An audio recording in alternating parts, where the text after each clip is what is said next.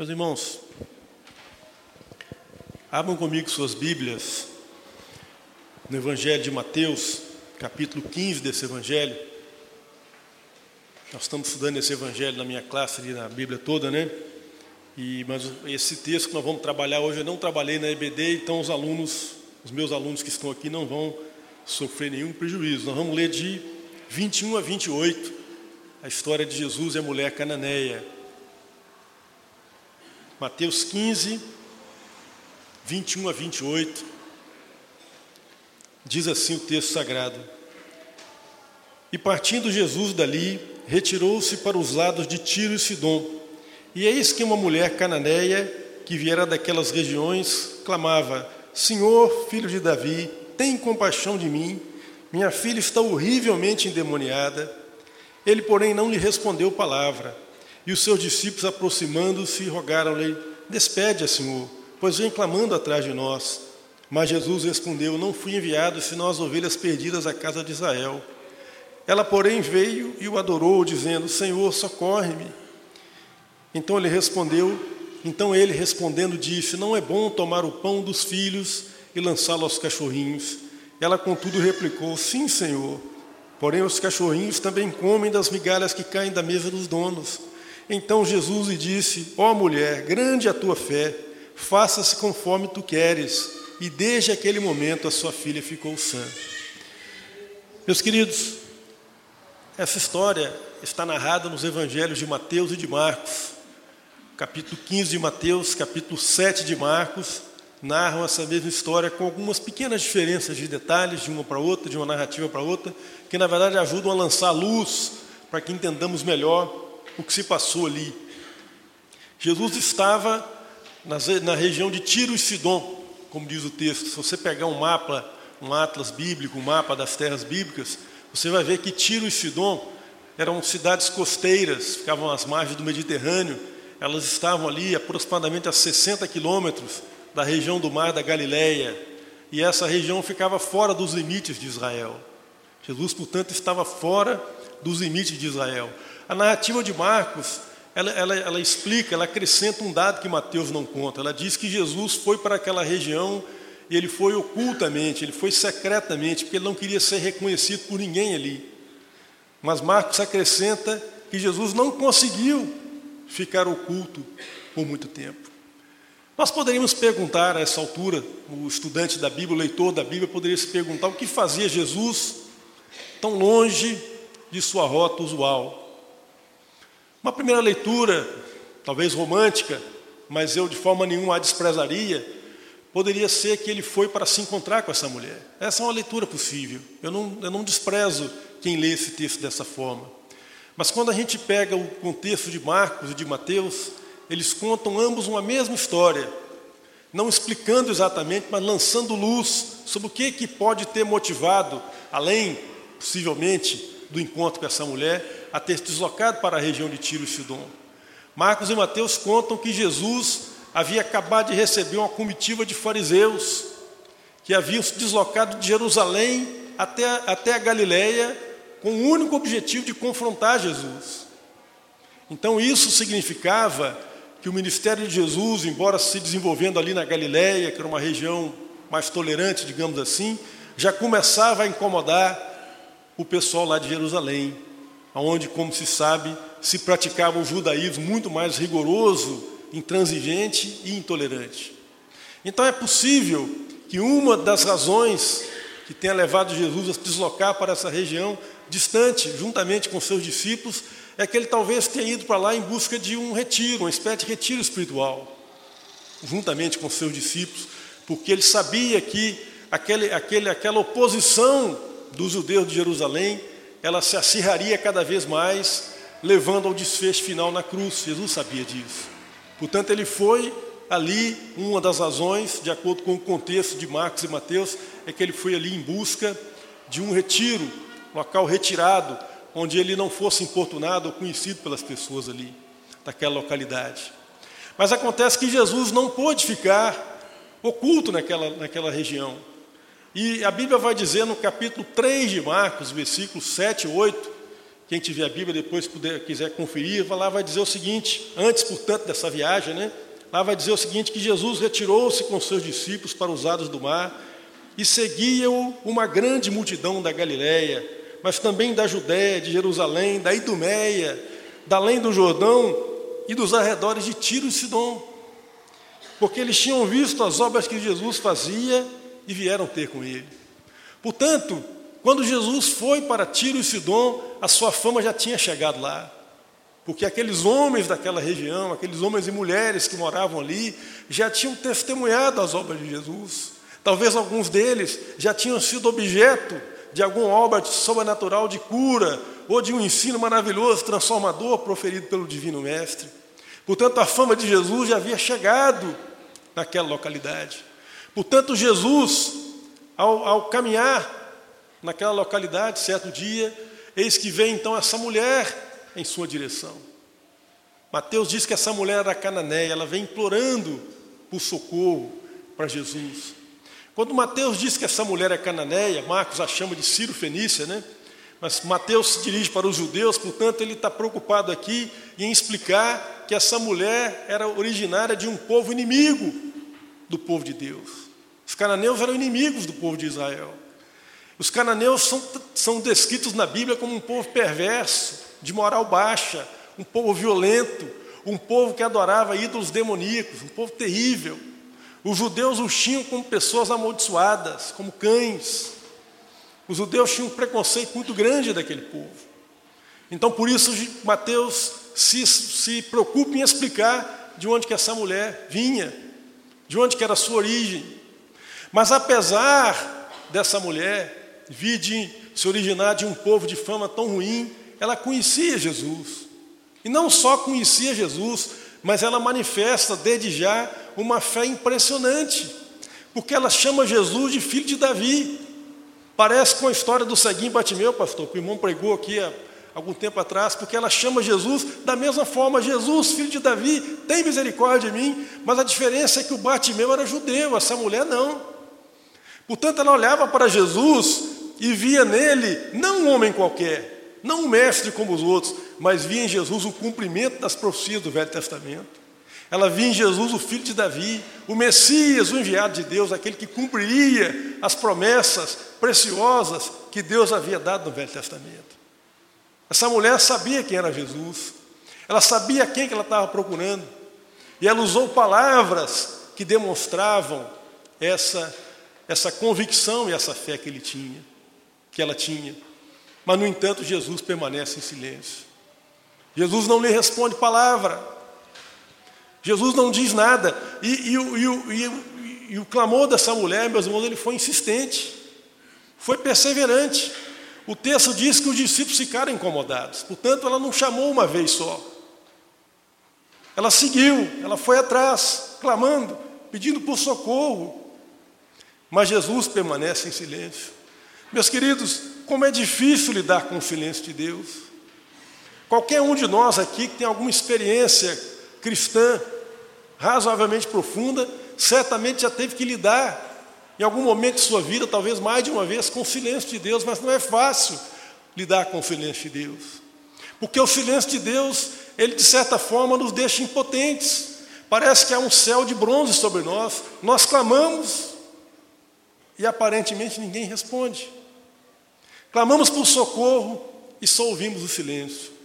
Mas a verdade, meus queridos, eu gostaria de dizer o contrário, mas a verdade é que quando a gente vai ler a Bíblia com mais cuidado, a gente vê que Deus muitas vezes usa o silêncio para tratar conosco. O silêncio de Deus, meus queridos, ele ajuda a colocar as coisas em perspectiva e na perspectiva correta. O silêncio de Deus ajuda que nós enxerguemos quem nós somos e quem Ele é.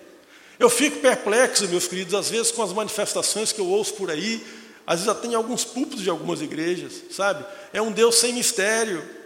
É um Deus em que parece que você descobriu a chave para movê-lo. Te entrega uma listinha de coisas que você tem que fazer. Olha, se você orar direitinho, algumas horas por dia, se você fizer as coisas direitinho, se você vier à igreja, se você procurar viver uma vida correta, não tem isso, não tem problema nenhum. Deus vai operar em seu favor. Meus queridos, isso é tratar Deus como ídolo. Uma das coisas mais repugnantes da idolatria, mas não apenas essa, é que quem é idólatra acha que pode controlar o ídolo dele. Ele fabrica o ídolo, o ídolo com as próprias mãos porque acha que pode controlá-lo. Meus queridos, Deus é mistério. Deus é fogo consumidor, ninguém jamais viu a Deus. E a Bíblia diz que aqueles que tiveram um vislumbre de quem Deus é, de um, de um atributo de Deus, qualquer que seja, saíram de lá transformados. Moisés, num texto que eu preguei recentemente aqui, teve um vislumbre da graça de Deus. A Bíblia diz que a bondade de Deus passou sobre Moisés. Êxodo 32 ou 33, se não me engano. Mas para ter esse vislumbre da graça de Deus e de toda a bondade de Deus, Moisés foi, foi escondido pela rocha que é Cristo Jesus, símbolo de Cristo Jesus. Isaías, que se julgava muito melhor do que os seus concidadãos, quando teve um vislumbre da santidade de Deus, um pequeno vislumbre, ele achou que ia perecer. Porque ele pela primeira vez viu quem ele era e viu quem Deus era. Meus queridos, o Deus que nós adoramos é um Deus que nós não podemos manipulá-lo. Nós podemos clamar pela graça dele. Clamar pela graça dele. Mas não adianta reivindicar direitos. Nós não podemos manipular esse Deus, não podemos suborná-lo, não podemos fazer com que o seu braço opere em nosso favor. Não há uma chave para isso. E vocês podem achar estranho o que eu vou dizer agora, mas Deus está muito além desse culto que prestamos aqui. Muito além. A ciência moderna diz que esse universo, de uma, de uma extremidade à outra, se você viajasse a velocidade da luz, você demoraria cerca de 3 bilhões de anos para ir de um lugar de um extremo a outro. Mas Deus é maior do que tudo isso. É maior do que tudo isso. Deus é maior. Mas sabe por que, que Deus está aqui, meu querido? Não é porque nós manipulamos o ritual. Não é porque nós dizemos as palavras corretas. Não é porque o pastor Júnior orou aqui agora há pouco. Ele está aqui por causa da graça dele. Ele está aqui porque o seu filho se fez carne e subiu naquela cruz, se lascou todo naquela cruz, mas ao fazer isso, ele abriu um novo e vivo caminho. E o autor aos Hebreus fala que por esse novo e vivo caminho nós somos convocados. Então não chegamos lá porque queremos, porque somos bons, porque sabemos orar, porque sabemos falar as palavras corretas. Chegamos lá ousadamente porque fomos convidados por Deus, porque Ele veio ao nosso encontro, Ele se inclinou até nós. Não é porque a nossa oração é perfeita. Aliás, se você pegar o apóstolo Paulo lá em Romanos, ele vai falar o seguinte: olha, nós não sabemos orar como convém, meus queridos. Eu, inclusive, é Paulo falando, não sei orar como convém. Mas sabe o que acontece quando eu me coloco de joelhos? Tem um mistério ali. Porque o Espírito Santo, ele me interpreta diante de Deus, ele fala coisas que eu nem sei exatamente quais são. E mais, é o Senhor Jesus quem me representa diante de Deus. Portanto, essa oração não tem erro, ela vai ser ouvida, que é movida pelo próprio Deus. Em outra parte do Evangelho, meus queridos, Jesus diz o seguinte: ele glorifica a Deus porque Deus ocultou certas realidades do reino para os sábios e entendidos. Olha só, mas as revelou para os pequeninos. É Ele quem revela e é Ele quem oculta. Ele é Deus. Ele é fogo consumidor. Por isso a Bíblia nos adverte, meus queridos, se hoje ouvides a voz do Espírito Santo, não endureçais os vossos corações. Porque endureceu o coração, obedeceu ou não obedeceu, posso escolher, mas moveu o coração de Deus, se ele não se moveu, não há nada que eu possa fazer. Por isso, se ele tocar o seu coração hoje, não deixe para amanhã, meu querido, porque amanhã não está sob o seu controle. Deus não está sob o seu controle. Isaías adverte os seus leitores, os seus concidadãos, falou o seguinte: olha, buscar o Senhor enquanto se pode achar, buscar enquanto Ele está perto. Não está sob o seu controle, meu querido. Não está sob o seu controle. Você não consegue manipular esse Deus, não. Mas de qualquer forma, o silêncio de Deus é uma prova para cada um de nós. E talvez você, que está me ouvindo hoje, esteja lidando com isso. Por isso eu vou dizer algumas coisinhas rápidas para você, que vão te estimular, que vão te auxiliar a lidar com isso na sua vida. Primeira coisa, o silêncio, ele é uma, ele é um, um, uma ferramenta importantíssima na comunicação eficaz. Se você pegar qualquer manual de comunicação, os autores vão falar o seguinte: olha, comunicação depende do tom de voz, da postura, né? peito ereto, essas coisas todas. Não é nada disso, mas esquece isso aí. Comunicação eficaz é você saber usar a palavra certa e usar o silêncio certo na hora certa, é apenas isso. Você vai observar que aquelas pessoas que têm opinião sobre tudo, que falam sobre tudo, com o tempo elas vão se tornando em pessoas aborrecidas, chatas, que ninguém quer ouvir mais. Ele pode ter até uma coisa importante para falar amanhã, mas você já não quer nem ouvir, porque ele está sempre falando, falando de tudo. Mas quem impacta mais, quem transforma, é aquele que sabe falar na hora certa. O silêncio, meus queridos, é um anticlímax, para que quando a palavra venha, e ela virá em algum momento, ela tenha o um impacto devido. A Bíblia diz que Deus fechou a boca dos profetas por 400 anos, entre o final do Velho Testamento e o Novo Testamento 400 anos, sem Deus falar com o povo, não teve palavra profética. Mas aí, quando apareceu João Batista, pregando no deserto da Judéia, não era um lugar confortável, igual isso, era no deserto, sol rachando na cabeça do povo, tinha nem o que comer naquele monte de areia. A, a pregação de João Batista também não era uma pregação agradável de ouvir, não era uma pregação dura, de arrependimento. Mas a Bíblia diz que as multidões iam lá, saíam de Jerusalém, da Judéia, de todos os lugares, porque Deus estava falando, depois de 400 anos de silêncio. Portanto, o silêncio também é parte da comunicação. Segunda coisa, quando Deus está em silêncio, não significa que Ele não está te ouvindo e também não significa que Ele já não está operando em seu favor. Eu queria pedir vocês que façam o seguinte exercício essa semana. Se puderem fazer hoje à noite, ao chegar em casa, é melhor. Se não, façam em algum momento dessa semana. Mas é essa semana, tá? Não deixa para outra não, porque senão vocês vão esquecer. Vocês vão pegar de novo os capítulos 1 e 2 de Êxodo e aquilo ali com bastante cuidado. Vocês vão procurar quando é que Deus falou ali.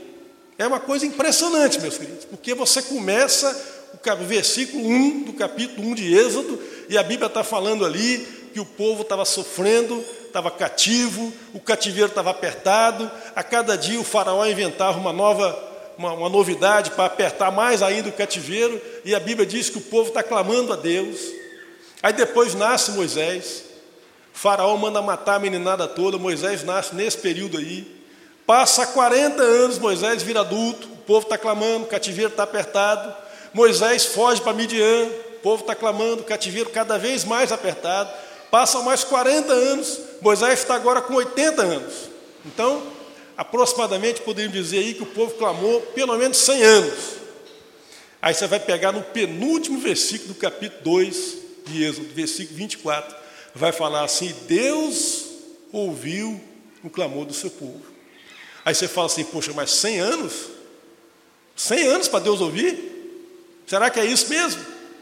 Mas quando você volta de novo no capítulo 1, você vai ver que a mão de Deus estava lá. Deus não havia falado ainda, mas a Bíblia vai falar que Deus abençoava o seu povo, fazendo com que ele fosse fecundo. Deus fortaleceu o seu povo, Deus levantou as parteiras Puá e Cifrá, Ali no Egito, parteiras hebreias para salvar os meninos, é a mão de Deus, é a mão de Deus orientando Joquebede a colocar Moisés num cesto de junco, é o anjo do Senhor que guarda aquele menino perigo ali do rio, é o Espírito Santo do Senhor que dá a palavra correta na boca de Miriam, é o Espírito do Senhor que levanta a filha de Faraó para cuidar de Moisés. Portanto, Deus estava em silêncio, mas ele estava agindo, ele já estava agindo em socorro do seu povo, o tempo todo ele estava agindo mas ele só vai falar no final do capítulo 2. Portanto, se você está clamando a Deus e Deus permanece em silêncio, continue clamando, porque Ele está te ouvindo. Ele já deu ordens aos exércitos do céu a seu respeito, meu querido. Ele já, ele já está operando em seu favor, porque Deus é um Deus cheio de graça. Ele tem prazer em ouvir as orações do seu povo, ele tem prazer em abençoar o seu povo. Mas Jesus, meus queridos, meus queridos, voltando ao texto aqui, ele sempre punha aqueles que o procuravam sob prova. Jesus gostava de experimentar a fé das pessoas. Ele é Senhor, ele podia fazer isso. Uma das mais impressionantes acontece lá em João capítulo 5. Pois vocês leiam lá, vocês devem lembrar dessa história, é aquele paralítico do tanque de Betesda. Lembram lá? O rapaz estava lá 38 anos. E Jesus chega para aquele homem um dia e fala assim: Você quer ser curado? Você pensa, mas que pergunta mais ridícula é essa, né? Você quer ser curado? Era tudo que o cara queria. Mas não era bem isso que Jesus estava dizendo. Jesus estava dizendo assim: Olha, meu querido, você tem 38 anos que você está aí, ainda não tinha nascido, e você já era um aleijado, isso é o seu ganha-pão. Porque o povo judeu pode ser o que for, mas eles são zelosos com as, com as esmolas. Isso é seu ganha-pão, meu querido. Você não tem nem profissão, você não sabe trabalhar. Você quer mesmo ser curado?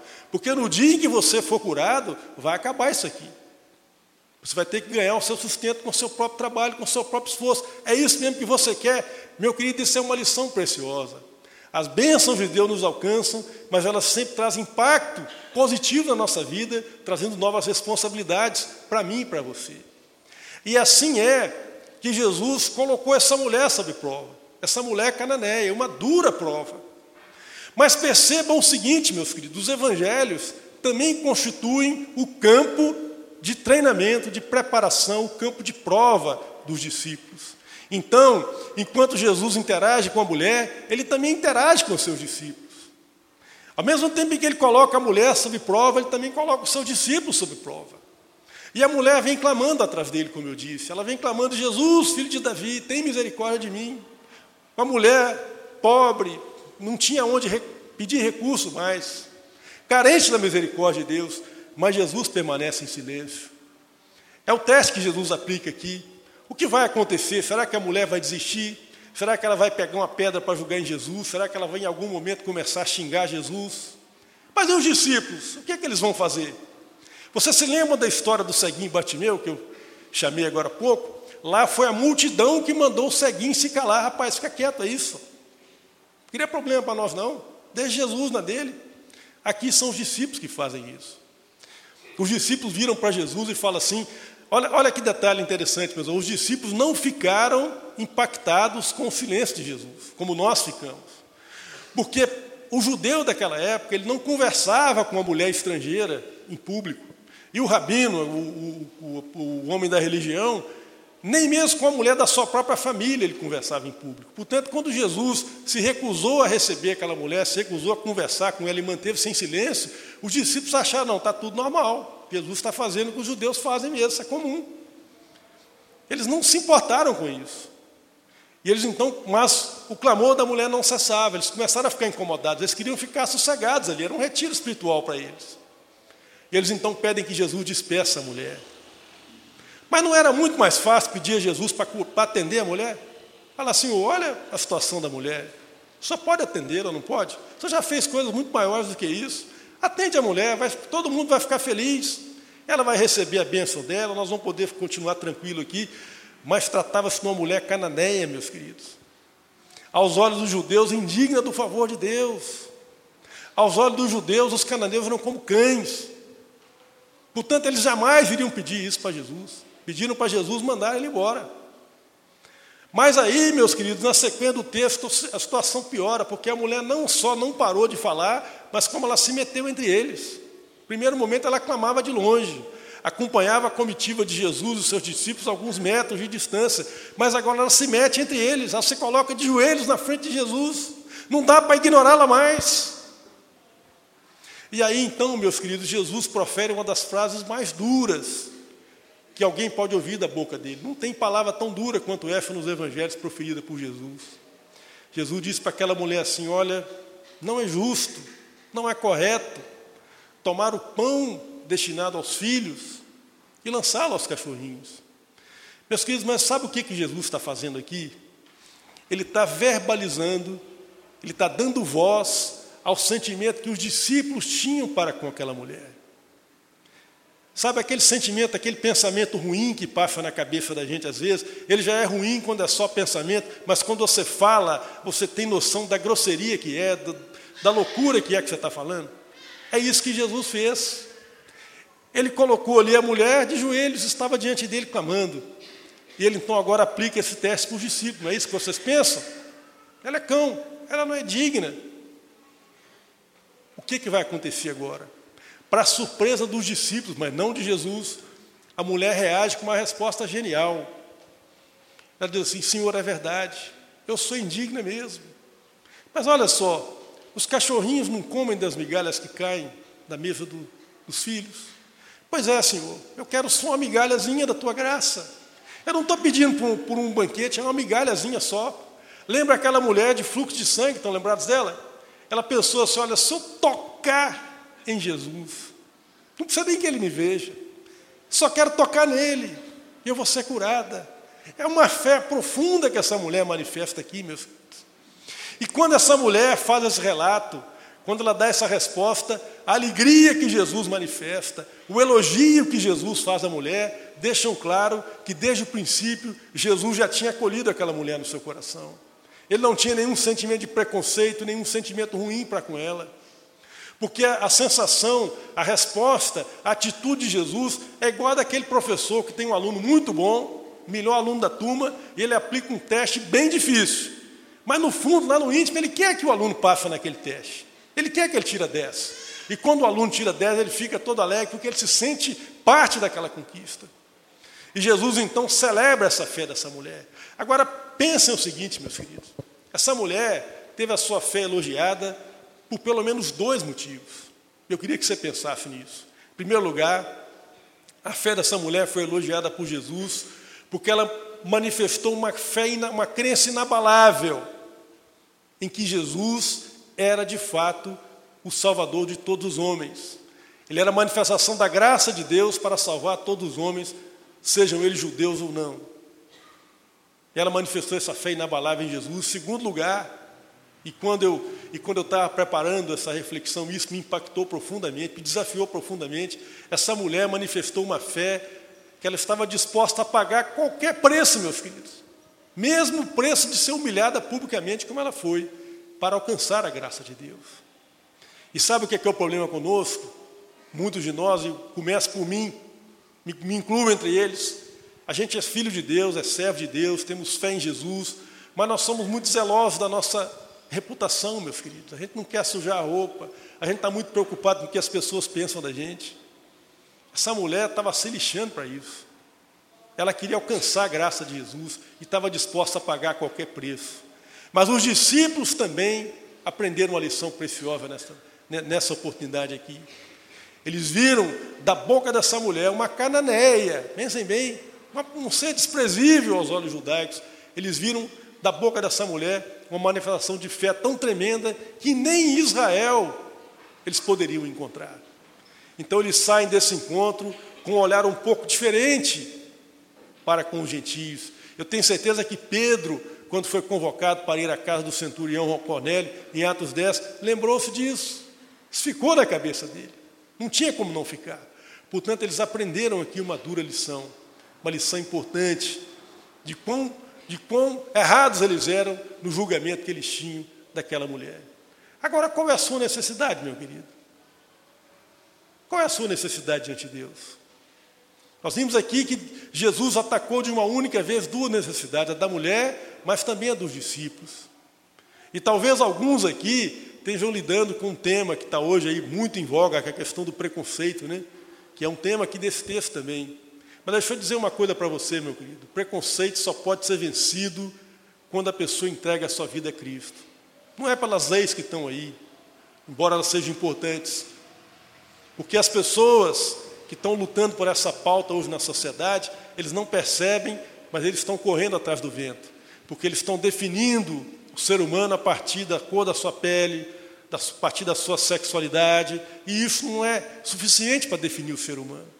A Bíblia diz que o ser humano vale muito mais do que isso. Jesus diz que a vida de um único homem vale mais do que a vida inteira. Portanto, se você carrega preconceito no seu coração, ou se você é alvo de preconceito, saiba que só em Cristo você pode encontrar a resposta para isso. Porque só em Cristo você pode se ver como você é e como você pode ser a partir daquilo que Ele vai fazer na sua vida.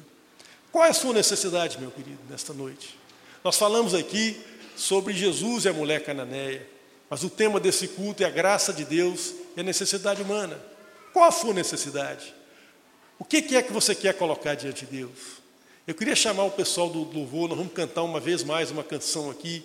E quem sabe, se enquanto a gente canta, se o Espírito Santo de Deus tocou no seu coração, se a palavra de Deus testificou, quem sabe você não quer vir aqui à frente, então vamos orar por você, você pode ficar tranquilo que nós não vamos receber você como os discípulos receberam aquela mulher cananeia. Não, nós vamos receber você de braço aberto, vamos orar por você, porque todos nós somos poeira do mesmo chão. A única diferença é o amor de Deus que opera em nós. É o poder de Deus que opera em nós, que nos faz filhos dele. Essa é a diferença. Fora disso, nós somos pó da terra. Ninguém é melhor do que ninguém. A diferença é o poder de Deus operando na vida do ser humano. Se você sentir tocado pelo Espírito Santo, vem à frente, nós vamos orar por você, pastor Júnior vai orar por você. Fica à vontade, coloque a sua vida diante de Deus. É, veja que essa mulher não teve vergonha do que falariam dela. Não zelou por sua reputação. Ela queria alcançar a graça de Deus. E ela foi aceita por Jesus. Talvez se ela fosse mais zelosa da sua reputação, do que diriam dela, ela talvez não tivesse alcançado a graça de Deus naquele dia. Mas a sua perseverança foi recompensada.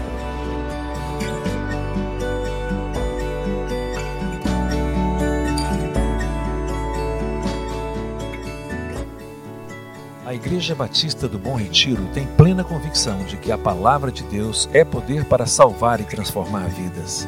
Nosso desejo é que essa mensagem tenha alcançado seu coração. Para saber mais sobre quem somos e em quem acreditamos, acesse ibbrpatinga.com.br.